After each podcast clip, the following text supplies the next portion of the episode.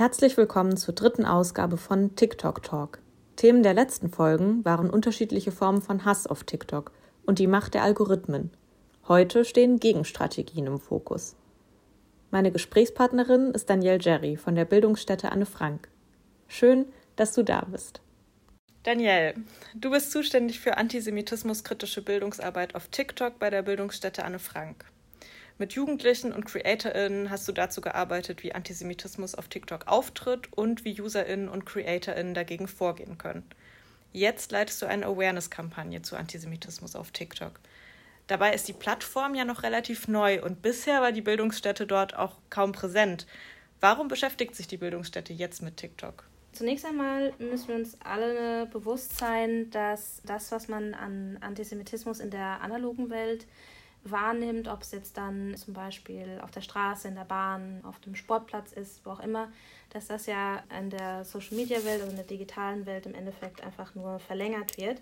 Das heißt, ähm, Antisemitismus ist sehr präsent auf TikTok. Das haben wir auch in unserem bisherigen Projekt ähm, so feststellen können, was wir gemeinsam mit jüdischen Jugendlichen hatten und äh, unter anderem CreatorInnen und anderen Expertinnen.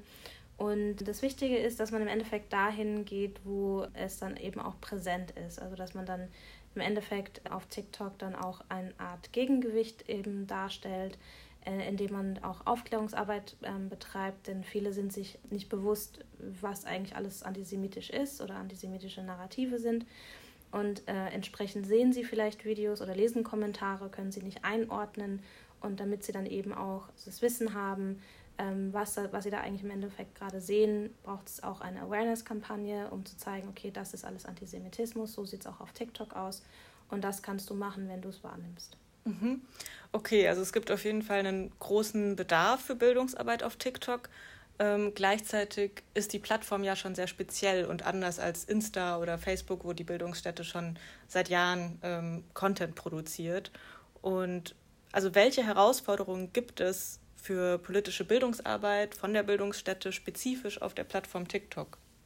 Genau, also TikTok hat natürlich seine Anfänge als Tanz- und Spaß-App und für viele ist dann entsprechend Entertainment nach wie vor so das Wichtigste, weswegen auch viele gerne ihre Zeit damit verbringen, aber nichtsdestotrotz existiert einfach Antisemitismus und auch andere Arten von Diskriminierung und Hass äh, existieren auf der Plattform und werden natürlich auch dementsprechend zunehmend unter anderem natürlich den Jugendlichen auch ausgespielt. Also sprich, ähm, wir bewegen uns in einem, in einem Raum, wo sich Leute einerseits nicht flickig damit wahrscheinlich beschäftigen möchten, weil sie eben Spaß haben möchten. Andererseits ist das aber nicht wegzudenken von der Plattform. Dementsprechend ist ja auch uns zum Beispiel bewusst, wenn wir uns auf der Plattform auch bewegen, dass unser Content zum Beispiel auch vielleicht von manchen nicht unbedingt immer gesehen werden möchte und auch von anderen dazu führen wird, dass sie uns auch nochmal Hass entgegenwerfen werden, sozusagen. Der letzte Content bisher war von vor zwei Jahren und das hat eben entsprechend auch seine Gründe in unter anderem der Hass, der ähm, den Kolleginnen entgegengekommen ist, aber auch eben, weil die Plattform zu dem Zeitpunkt sehr neu auch noch gewesen ist und dementsprechend die Dynamiken und die, die Eigenheiten unter anderem von der For You-Page noch nicht so bekannt gewesen sind. Das ist aber auch jetzt Wissen, was jetzt angeeignet wurde und vor allem auch in zusammen mit den CreatorInnen, die ja schon lange auf der Plattform sind, ist es auch so, dass wir jetzt ähm, ein gutes Gefühl haben, dass wir unsere bildungspolitischen Inhalte platzieren können und dass die dann auch ein Publikum finden werden. Warum hat sich die Bildungsstätte denn entschieden, jetzt mit CreatorInnen zusammenzuarbeiten überhaupt und nicht alles alleine zu produzieren? Also das gab es ja dann schon mal. Warum jetzt die Entscheidung für Kooperation? Ja, genau. Also es gab es schon mal, dass man e-, eben das auch äh, ein Stück weit alleine machen wollte, sage ich jetzt mal. Aber wenn man eine Awareness-Kampagne machen möchte, ist dann eigentlich wichtig, dass man mit den Personen zusammenarbeitet, die dann auch schon auf den Plattformen sich ähm, befinden, die dort auch schon eine treue Followerschaft haben, die dann auch entsprechend auch schon Formate entwickelt haben, die funktionieren, die dann auch eine Authentizität mitbringen, die dann entsprechend auch mit uns äh, thematische Überschneidungen haben und wir uns dadurch auch äh, sicher sein können, dass wenn wir mit denen gemeinsam ähm, Sachen produzieren, dass die dann eben auch gesehen werden und dann vor allem aber auch eine Bubble oder auch Leute erreichen können, die bisher uns vielleicht nicht kannten, weil sie uns nicht auf Instagram oder Twitter oder Facebook folgen. Dementsprechend ist es dann auch wichtig, mit den Leuten zusammenzuarbeiten, die die Plattform in- und auswendig kennen. Und wie bist du auf die gestoßen oder wie hast du sie genau ausgesucht?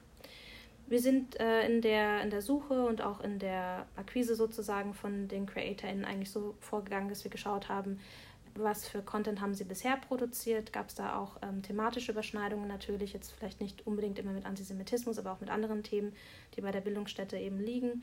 Wie wurden auch diese Themen rübergebracht? Aber auch so natürlich so Faktoren wie, wie groß äh, ist deren Followerschaft, beziehungsweise wie viele Likes und Views haben die. Wir möchten natürlich auch sicher gehen, dass die Videos dann auch gesehen werden. Und wichtig ist uns natürlich auch, dass wenn wir mit Leuten zusammenarbeiten, vor allem wenn es mehrere Personen sind, dass das auch ein im Endeffekt die Gesellschaft wieder gespiegelt wird, also sprich auch was Diversität angeht. Und so sind wir eigentlich auch in der, in der Suche und der Creatorin vorgegangen. Mhm. Und wie geht die Bildungsstätte jetzt zusammen mit den CreatorInnen gegen Antisemitismus auf TikTok vor? Im November wird dann unsere Awareness-Kampagne starten. Also sprich, wir sind jetzt äh, noch so in der Vorbereitungsphase. Die Videos werden produziert und wie wir dran gehen werden, ist, dass wir uns angeschaut haben mit den Creatoren zusammen. Es gibt unterschiedliche Formen von Antisemitismus und das Wichtige ist ja eben, dass da viele Leute vielleicht einige Aspekte von Antisemitismus kennen, aber andere eben nicht und das dementsprechend auf der Plattform auch nicht erkennen. Und von den Inhalten der Videos her ist es dann entsprechend auch so, dass wir unterschiedlichste Formen zeigen, die erläutert werden. Das, das ist dann auch zum Beispiel so Sachen wie die historische Entwicklung von Antisemitismus, aber auch Verschwörungstheorien werden vorkommen, Klischees und so weiter und so fort, um zu zeigen, es gibt viele Aspekte, die man kennen muss und die sind auch alle auf TikTok vertreten. Zusammengehalten wird dann das Ganze auch von unseren Hashtags, die wir benutzen. Das ist einmal ähm, gemeinsam gegen Antisemitismus und der andere Hashtag, den wir verwenden, ist Safe auf TikTok. Und das hält dann am Endeffekt auch alles zusammen. Und was haben die CreatorInnen so für unterschiedliche Herangehensweisen, den Inhalt zu transportieren? Also es ist ja einfach ernster Inhalt, der wahrscheinlich auch schwer gut ankommt. Versuchen die das dann auch ein bisschen unterhaltsam zu machen oder, oder ist es auch sehr divers? Das ist tatsächlich auch sehr divers. Also einige, also wichtigste ist eben, dass die Formate, die sie bisher verwendet haben, werden auch verwendet. Also sprich, es wäre jetzt auch komisch, wenn jetzt wir eine Creatorin haben, die vor allem bekannt ist für eine Art von Videos, plötzlich was ganz anderes macht, nur weil das Thema ein anderes ist. Dementsprechend passen auch die Arten, wie sie an die Videos rangehen, in die anderen Videos rein, die auf deren Seiten sich befinden. Und da ist tatsächlich alles mit dabei, von zum Beispiel, dass man sich Kommentare anschaut, die, in, die unter ihren Videos sind, dass die dann die Kommentare mal auf sich wirken lassen und erklären, was ist jetzt genau antisemitisch an diesem Kommentar. Aber es sind auch so ein Stück weit so ein bisschen Sketches mit dabei, die an sich nicht wirklich in Anführungszeichen witzig sind, aber das ist ja oft das, was ja auch in den antisemitischen Narrativen auch dabei ist, dass ja in Anführungszeichen Witze gemacht werden. Das ist ja auch äh, eines der Arten, wie Menschen ja auch antisemitische Narrative weitertragen. Und wann ist die Kampagne erfolgreich oder was verspricht sich die Bildungsstätte von der Kampagne? Im Endeffekt versprechen wir uns von der Kampagne, dass wir Awareness eben schaffen, um zeigen, so sieht Antisemitismus aus. Das hat ja auch die Dokumenta gezeigt, dass viele sich nicht bewusst sind, was eigentlich alles äh, antisemitische Narrative sind. Dass eben das Bewusstsein gestärkt wird, dass wir auch Leute eben erreichen, die wir bis jetzt nicht erreichen konnten, dass die dann auch, wenn sie was sehen, es wirklich wahrnehmen und erkennen und dann, dass sie es im Idealfall auch melden. Denn nur so kann man eben auch die Plattform sicherer machen, indem halt Videos, Kommentare gemeldet werden. Einerseits natürlich bei TikTok selbst, aber auch eben bei anderen Meldestellen wie zum Beispiel HateAid, damit dann auch solche Sachen zum Beispiel in Statistiken reinkommen, um zu zeigen, okay, Antisemitismus ist da und man kann es nicht immer wieder wegreden, dass es nicht da wäre. Mhm. Ähm, wenn jetzt die ersten Videos rausgehen, ähm, wo wirst du dann drauf gucken? Also bist du dann auch gespannt äh, am Channel sozusagen und schaust, wie das läuft und wie die Videos performen, wer die sich anguckt, wie die Kommentare sind oder. Ja, also vor allem tatsächlich auch die Kommentare werden natürlich dann interessant sein, weil da passiert eben auch sehr viel auf TikTok im Moment ja schon mit, was Antisemitismus eben angeht.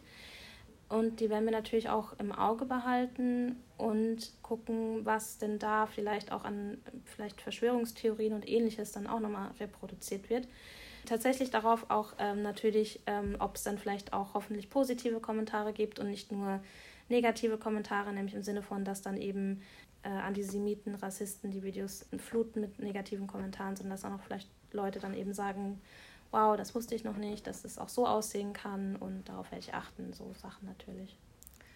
Und sind die CreatorInnen auch darauf vorbereitet, dass sie dann vielleicht mehr Hass bekommen? Oder also wie habt ihr das gemacht? Habt ihr mit denen da im Vorfeld drüber gesprochen? Genau, also sie sind sich dessen natürlich bewusst, dass da definitiv auch vielleicht noch andere Leute auf ihre Videos stoßen werden als bisher. Sie sind aber alle auch in einem Bereich unterwegs, wo sie eh schon mit solchen Kommentaren zu tun haben. Die sind dann vielleicht nicht unbedingt immer antisemitisch, aber vielleicht sind sie rassistisch oder sexistisch. Also die sind das leider, muss man sagen, gewöhnt. Wir haben äh, uns natürlich dazu ausgetauscht, haben dann besprochen, was sie machen können, wenn es passiert. Im schlimmsten Fall müssen dann natürlich Kommentare auch ausgeschaltet werden, wenn es zu viel werden sollte.